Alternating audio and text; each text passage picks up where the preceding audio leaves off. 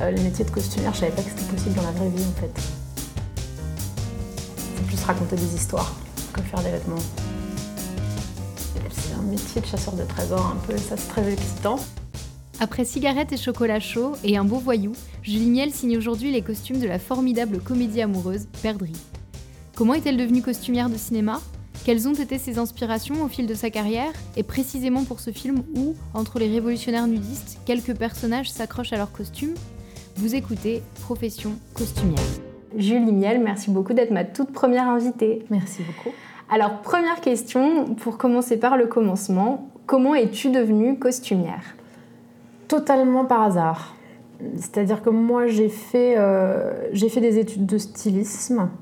Euh, la profession de styliste, elle était exposée, on savait ce que c'était, on, voilà. Donc on pouvait s'y intéresser et ça, pouvait être euh, possible. Euh, le métier de costumière, je savais pas que c'était possible dans la vraie vie en fait. C'est-à-dire que nous, on était dans ma famille, je dirais pas cinéphile, mais consommateur de films, parce qu'on est plutôt du genre bon public que critique vraiment. Et et vraiment, oui, ça ne m'avait jamais effleuré que c'était, que c'était quelque chose d'envisageable. Et donc, euh, on m'a proposé un stage euh, pendant mes études de stylisme. Un, autre élève euh, avait rencontré un costumier, allait faire un film avec lui, et voilà, ils m'ont pris comme stagiaire.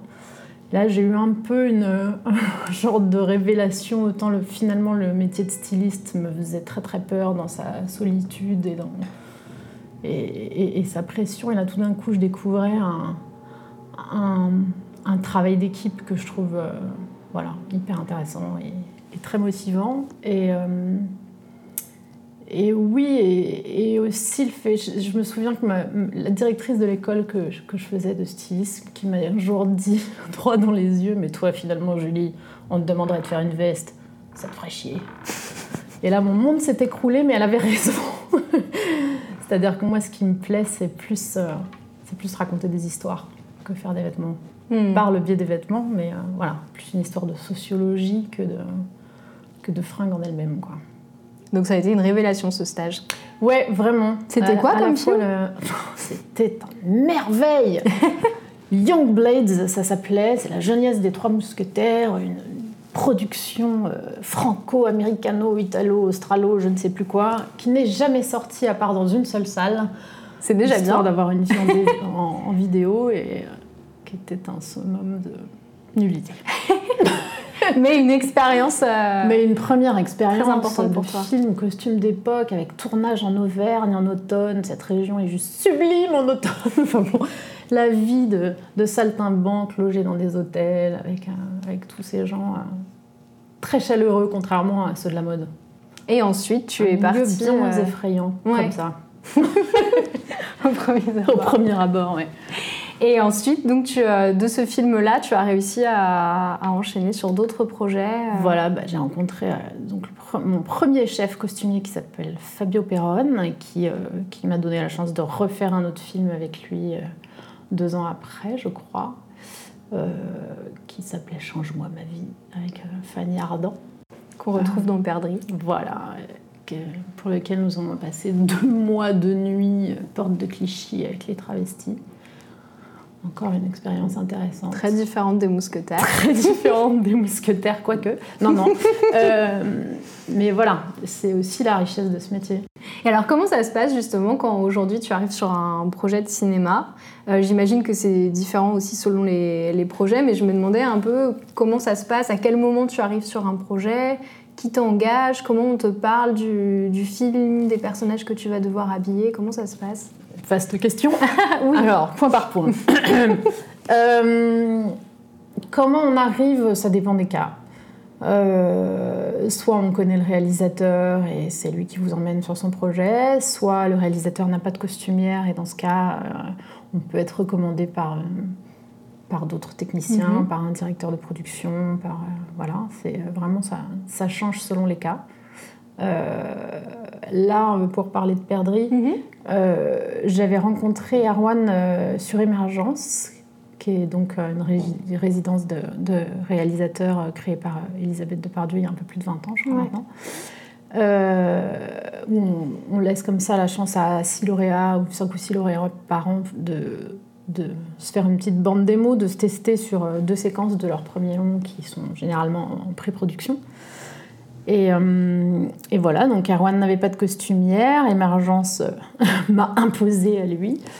Et il se trouve que enfin, moi je suis extrêmement fan de son univers, c'est tout ce que j'aime, je dirais. Et euh, donc après Émergence, on a fait trois courts-métrages ensemble et il m'a fait la gentillesse de m'appeler aussi pour le long.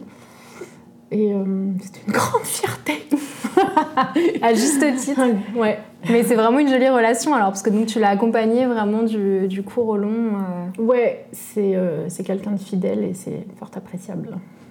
Et alors, à côté de, ton métier de, costumière, j'ai vu que tu avais euh, donc fait du stylisme, ce qui s'explique en partie donc, par tes, études. Si tu veux nous en parler un peu euh, de la complémentarité ou pas du tout avec le métier de costumière J'en ai très peu fait réellement. J'ai surtout euh, assisté une amie qui est styliste photo sur, sur certains shootings.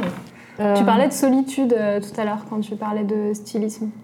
Tu disais que tu le voyais comme un métier beaucoup plus solitaire que le métier de costume. en tout cas, celui que j'envisageais, c'était celui dont on rêvait, c'est-à-dire de créateur réellement, mm. de, avec sa propre marque. Mm. Euh, je connaissais pas non plus, c'est vrai, le métier de styliste photo qui ressemble beaucoup au, nôtre, avec une petite légèreté quand même en plus. C'est-à-dire les, les dispositifs sont quand même beaucoup plus légers. Euh, je sais pas, il y a une espèce de détente qui est très, qui est très agréable sur les, les, shootings photos. Avec, euh, on peut parler, il y a de la musique. Mm. Euh, les gens sont très bienveillants. C'était euh, des espèces de petites, petites respirations. avec des petites histoires que oui, souvent on se bon, sur là, on est quand même... sont rapides. Quoi. Oui, on est, quand même très, très au service d'une marque. De, mm. voilà, c'est quand même pas la même chose, mais mais ouais, c'est plus une espèce de récréation par rapport à, la pression et à la lourdeur des dispositifs en cinéma qui sont, qui sont quand même euh, autre chose. Quoi. Hmm. Et autre expérience euh, qui a attiré mon attention, tu as été professeur de couleur à l'atelier Chardon-Savard. J'ai trouvé ça très joli, professeur de couleur. Moi aussi, je trouve ça très très joli.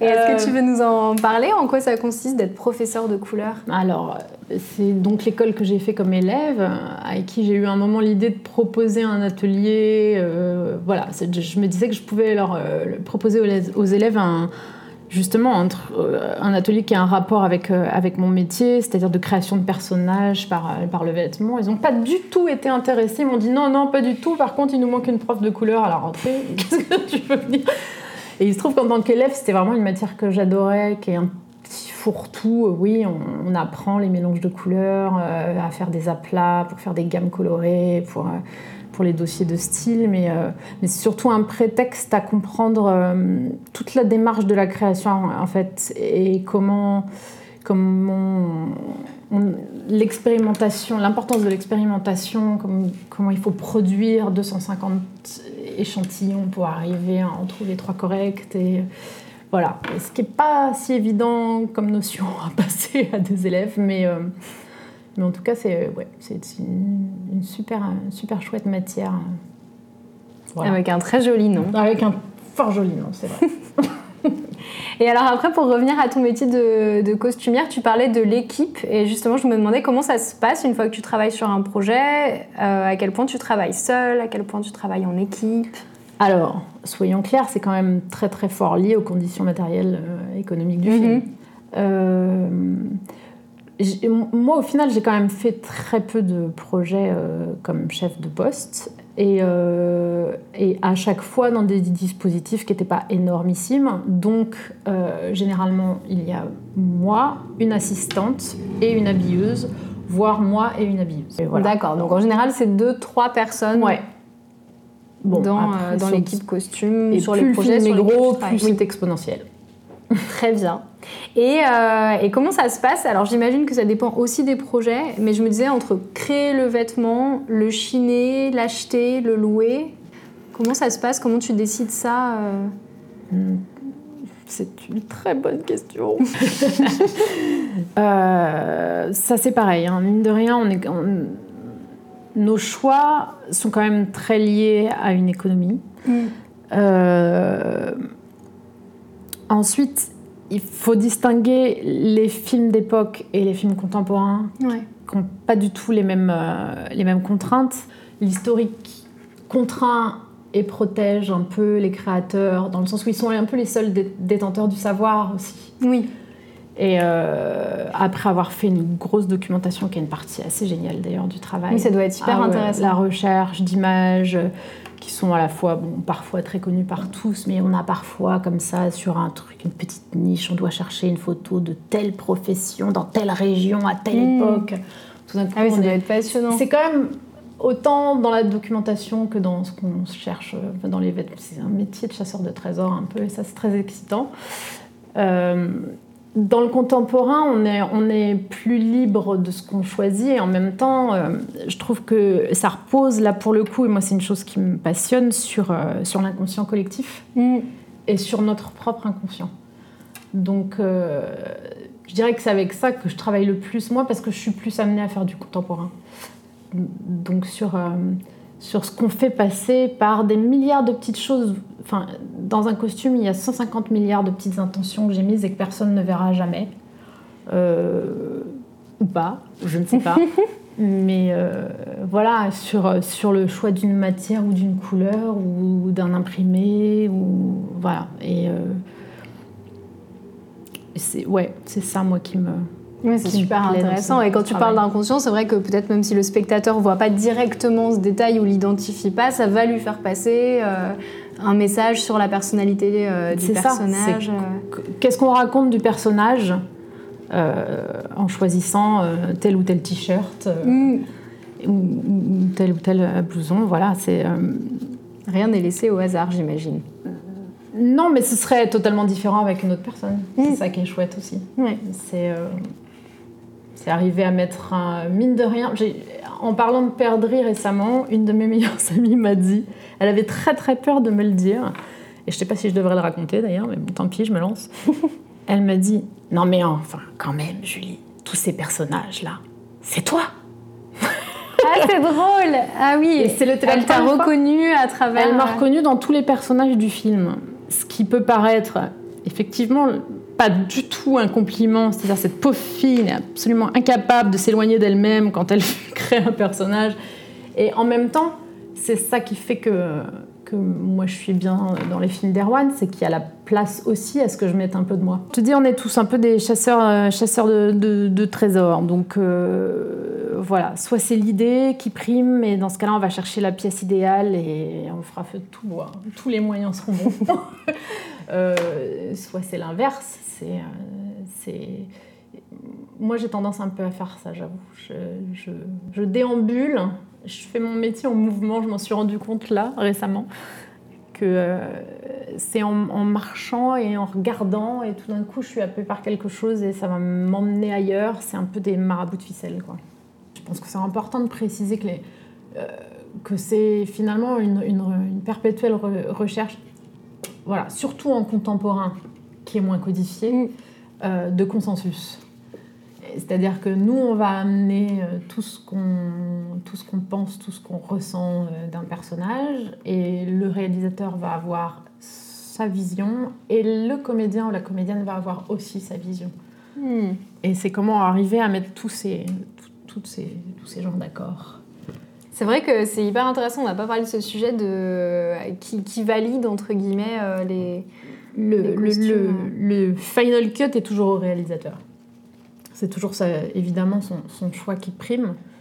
Mais, euh, Mais le comédien peut, j'imagine, rejeter parfois bien assez... sûr euh, son mot à dire. euh, parce que c'est aussi, eux qu'on accompagne dans leur Mm. construction de personnages. Et on est là pour ça. Euh, voilà, j'ai entendu Xavier Dolan en parler euh, brillamment ce matin à la radio. Ah qui Et lui, qui a du, mu- a Qui du fait mal les costumes, voilà, euh, à lui-même, déléguer euh, cette partie. Comme beaucoup d'autres aspects du film, mais en Ouais. effet, il, il réalise ses costumes. Ouais, et qui disait que voilà que c'était que c'était leur peau aux comédiens et que Mm. c'était normal qu'ils aient leur mot à dire. Dans cette recherche de consensus, il y a aussi une donnée que les gens ont beaucoup de mal à, imaginer, c'est que donc tout le monde arrive avec ses idées, mais il y a aussi le moment où le vêtement va rencontrer le corps de la personne. Mm.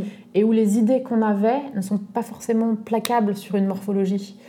Donc ça aussi, ça, ça, demande des ajustements, on recherche. Ah ben non, finalement, cette, cette pièce qu'on avait imaginée comme étant exactement le personnage, ça fonctionne pas du tout sur ce corps. Et ça, c'est une chose que les, ouais, que, qui, déroute parfois euh, les réalisateurs dans leur fantasme de leur hmm. personnage. Ou, euh, oui, contrairement au décor, par exemple, où, euh, là, on, oui, tu peux un, coup de cœur, ou imagine un, meuble, tu le poses, tu le poses. Mais là, en effet, tu as la Nous, on joue aussi avec, les corps des gens, quoi. Et ça, c'est pas transformable, ou alors ça s'appelle des effets spéciaux. Est-ce qu'il y a un ou quelques costumes qui te qui t'inspirent particulièrement, que tu trouves extrêmement réussis qui te plaisent dont tu as envie de nous parler Alors, ouais, euh, dans l'histoire du cinéma, tu veux dire? Mon Dieu, euh, que c'est vaste.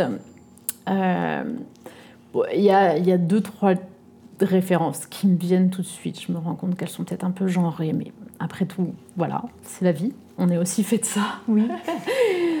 Ce serait évidemment la robe en rideau de Scarlett O'Hara, qui est un peu mon, mon héroïne à moi, parce que même quand son monde s'écroule, elle dit J'y penserai demain.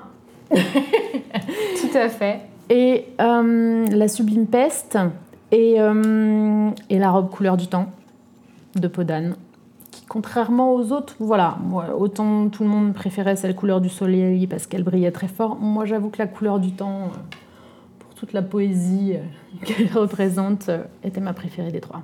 Elle est magnifique. Mm. J'ai vu une vidéo il n'y a pas longtemps de la fille d'Agnès Varda qui disait qu'au cours de sa vie, en fait, elle avait changé de robe préférée, justement, c'est ah, c'est drôle. Euh, entre le soleil quand elle était petite, puis la lune, et elle disait qu'aujourd'hui, sa préférée, c'était la couleur du temps. Ouais, alors il faudrait que je réfléchisse. Peut-être que je suis pas tout à fait honnête, et peut-être que j'ai moi aussi évolué, mais en ce moment, ouais, je retiendrai celle-là. Et puis j'ai aussi l'image de, de, la leçon de piano de la plage, qui n'est pas un costume que porter, mais quand même qui est d'une force. Euh, mm c'est sublime. C'est un beau trio. Ouais, ouais. j'espère.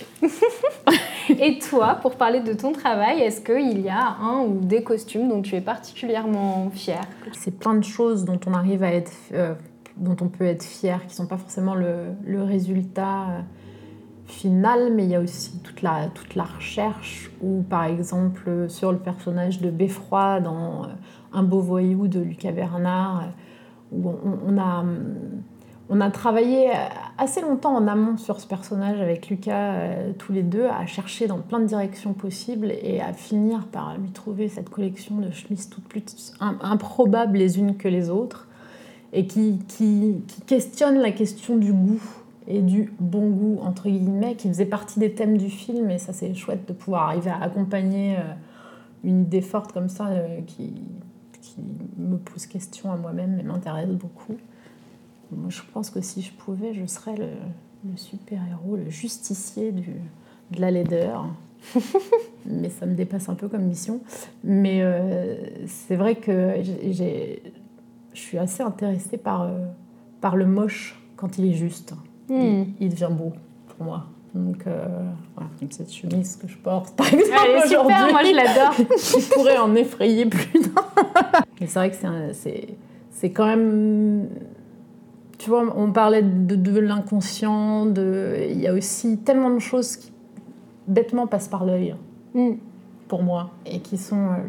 C'est grand, un grand questionnement, mais qui sont, je sais pas, une histoire de vibration, J'appelle ça un orgasme oculaire, c'est aussi un terme un peu, un peu fort, mais qui peut, voilà, qui peut passer, mais dans plein de, plein de d'art c'est un mot un peu fort ça aussi, mais de différents, mm. comme la composition d'une photo, ou mm. euh, tout d'un coup des couleurs, ou euh, je sais que les, imprimés me rendent hystérique, par exemple.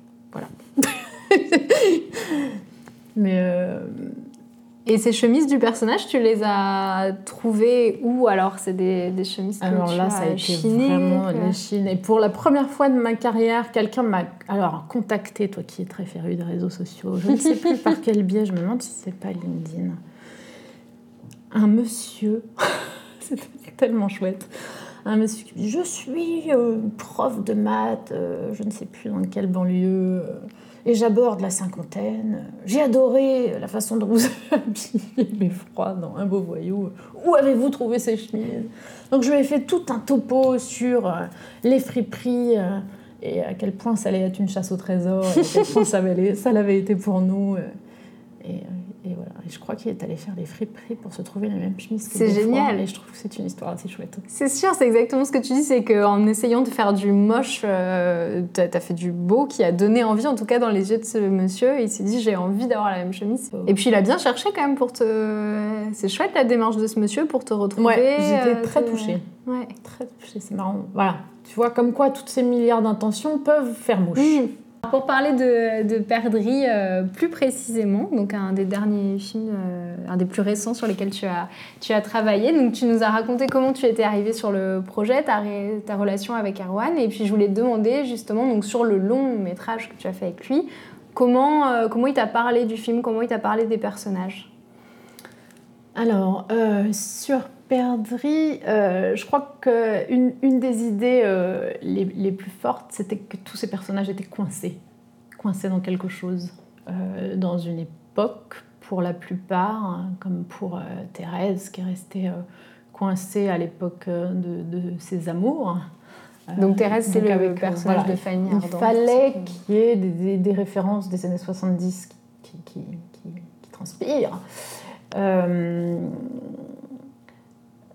voilà, c'était un peu le cas pour tous. Euh, alors Nicolas Maury, Nicolas Maury, c'était assez super aussi parce que alors donc lui, les, les prisonniers de son labo un peu et aussi euh, mine de rien un peu des années 90 euh, Mm. de, de- de sa jeunesse aussi. Euh, donc on- on- dans le scénario, il y avait déjà quelques indications. hein. Il y avait cette blouse pleine de terre. Et je sais que quand je l'ai appelé pour parler du rôle, il m'a fait toute une énumération de types de vêtements. Et, euh, et- et c'est vrai qu'il y en avait plein qui me plaisaient énormément. Et donc on a, on a travaillé comme ça. Donc, euh, salopette, euh, pull jacquard, euh, bottes en caoutchouc. voilà. Ah, Et on s'est- fait ping-pong comme ça. Et le jour de, de l'essayage, quand il a vu le portant, il avait l'air assez ravi, alors que je l'ai quand même un peu bousillé. Bah, c'est très amusant de le voir comme ça parce que c'est vrai qu'il est. Ça je me- demande s'il n'est pas ambassadeur Chanel maintenant. En tout cas, il va à tous leurs défilés, il est hyper looké euh, et du coup, c'est très drôle de le voir. Et, ça a l'air de l'amuser. Je trouve que quand on voit le film, on sent qu'il s'amuse de ses costumes. Tellement appréciable, hein, ces comédiens qui sont capables de se mettre au service d'un rôle et de. Et oui, quitte à s'abîmer, entre guillemets, un peu, mais euh, en tout cas qui sont capables de, de jouer ce, ce jeu-là, c'est euh, c'est une, une- une vraie chance de travailler avec eux. Et alors, pour euh, arriver sur l'héroïne, euh, qui est jouée par Maud Villers, elle a, si j'ai bien compté, elle a que trois costumes dans le, Tout à fait. Dans le film. Mm, Je mm. trouvais ça hyper intéressant parce que vraiment chaque... euh, alors, le dernier, on le voit beaucoup plus rapidement, mais les deux premiers, c'est vraiment deux phases très différentes pour elle de, dans le film. Bah là, c'est presque moi qui serais intéressée de savoir ce que les spectateurs en pensent, parce que j'avoue que c'est. euh, euh, c'est peut-être pas hyper euh, bien non plus de le dire, mais ce, ce personnage m'a échappé, entre guillemets. Et à un moment où je me suis même. J'ai besoin de comprendre un peu ce que je fais, moi. Alors voilà, je parlais des 150 000 intentions que je mets dans les costumes, mais mine de rien, j'ai un peu besoin de comprendre pourquoi les gens porteraient telle ou telle chose. Et, euh, et le personnage de Juliette, il fallait lui conserver quelque chose de mystérieux et d'insaisissable. Et, euh, et je pense que j'ai pas réussi à la saisir, réellement, concrètement. On a fait plusieurs essayages. À chaque fois, on était content de certaines choses, et puis après, c'était remis en question. Et au final, je ne sais pas comment on a réussi à choisir ces costumes. Ça a été un, un- un- ouais, un, un assemblage euh, de, de un peu de dernière minute parce qu'il fallait choisir. Euh, et qu'on avait du mal, justement, du fait de, cette, cette- si peu de tenue pour, pour tenir ce, ce- Ouais. ce personnage, à se, à se résoudre hein, à choisir. Et euh, donc ça a été un, peu- un peu compliqué. Euh, voilà, Erwan a eu une, une certitude avec ce pull multicolore euh, Ouais. pour le début. Au départ, on était parti sur un personnage tout blanc euh, qui aurait pu être intéressant. Euh, tout ce qu'on savait d'elle, c'était qu'elle vivait dans sa voiture Mm. et, euh, Et il fallait, ouais, voilà, garder ce mystère tout en, tout en ayant, voilà, on, savait qu'elle amenait aussi de la couleur dans la vie de ces gens. Mm. Donc le pull était justifié. Euh, le pantalon blanc est resté du personnage blanc. On a essayé de trouver des chaussures étranges qui auraient fini cette silhouette. Je ne sais pas si, si le résultat euh, fonctionne pour le, pour le public. Et la robe rose, j'avoue très humblement que ce n'est pas moi qui l'ai trouvée. Euh, c'est Erwan et Maud qui l'ont trouvée ensemble. Et, et tu sais comment ils l'ont trouvée? Euh, c'est une robe du coup qui existait qu'ils ont Ils l'ont trouvée dans, une, dans une, un vide-grenier, je crois, un, un week-end. Euh, dans le scénario, on parlait d'une jupe rouge. Euh, donc on était parti sur. Voilà, on a fait des essais de cette jupe rouge qui, effectivement, fonctionnait pas très bien. On voulait quelque chose qui soit un peu. comment dire majestueux pour toutes les, les, les séquences de, de forêt. Mm. Il y avait aussi cette contrainte de nuit américaine qui allait changer toutes les couleurs et euh, voilà, qui demandait une réflexion encore euh, complémentaire. Euh, et voilà. Et donc, la jupe rouge ne fonctionnant pas, on est reparti vers des robes. Et on en a essayé, essayé, essayé, et rien ne fonctionnait jusqu'à ce qu'il trouve celle-ci qui m'a déroutée dans un premier temps, je l'avoue très franchement. Ça n'a pas été une évidence euh, quand tu l'as vue Non, mais je, crois qu'à un moment j'ai accepté que je ne comprenais pas Juliette. Mm. et j'ai laissé faire parce que il, je pense qu'ils le savaient mieux que moi tous les deux, finalement. Et, euh, et que, que ce personnage qui échappe à tout le monde, qu'elle m'échappe à moi aussi, c'était pas si grave. Ça va bien. Du moment que ça servait l'histoire, mm. ce qui est franchement notre objectif premier. C'est super comme histoire. Et c'est vrai que moi j'ai adoré cette robe rose, elle m'a surprise aussi. C'est amusant parce que c'est ce que je décrivais un peu. Euh, en fait, euh, c'est tout ce dans quoi on ne l'imagine pas. C'est une robe, elle est rose, ça fait très fille, c'est drôle, elle est désuète cette robe en plus. Et d'ailleurs, elle la refuse au début. Et le fait de l'enfiler, je trouve qu'il a un vrai rôle dans le film, ce, ce costume. Ça va l'emmener vers un autre euh, chemin, ça va la la métamorphoser. Euh, Alors, c'est que c'est réussi. C'est très réussi, ouais. je leur ah oui, oui, tu pourras transmettre. Non, c'est une vraie réussite. Et puis, bon, là, on, je, je préciserai pour les auditeurs qui n'ont pas vu le film, qu'il faut le voir avant. Mais c'est amusant aussi que je trouve le dernier plan, on les retrouve réunis. Elle a remis un uniforme qui ressemble plus à ce qu'elle porte au début. Et elle oui, mais qui s'est même neutralisé un peu, je dirais. Elle a un pantalon, un, un pull uni, c'est ça? Un pull bleu marine, un jean, euh, qui sont oui, tout à fait lambda. Et c'est lui qui est passé en couleur. Hmm, je me souviens mieux, intéressant. Je me souviens moins bien de, de ce qu'il porte. C'est parce que c'est l'affiche en plus du film. Hein, donc lui, il est en orange en haut, Lui, il a un sweat, ouais, un sweat orange et un pantalon euh, kaki de, de mémoire. Euh, voilà.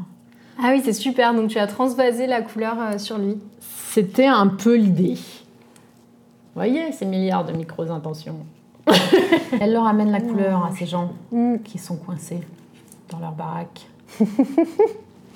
Et euh, je voulais te demander, donc dans le film, on a des révolutionnaires nudistes qu'on ne voit pas souvent. Tout à fait.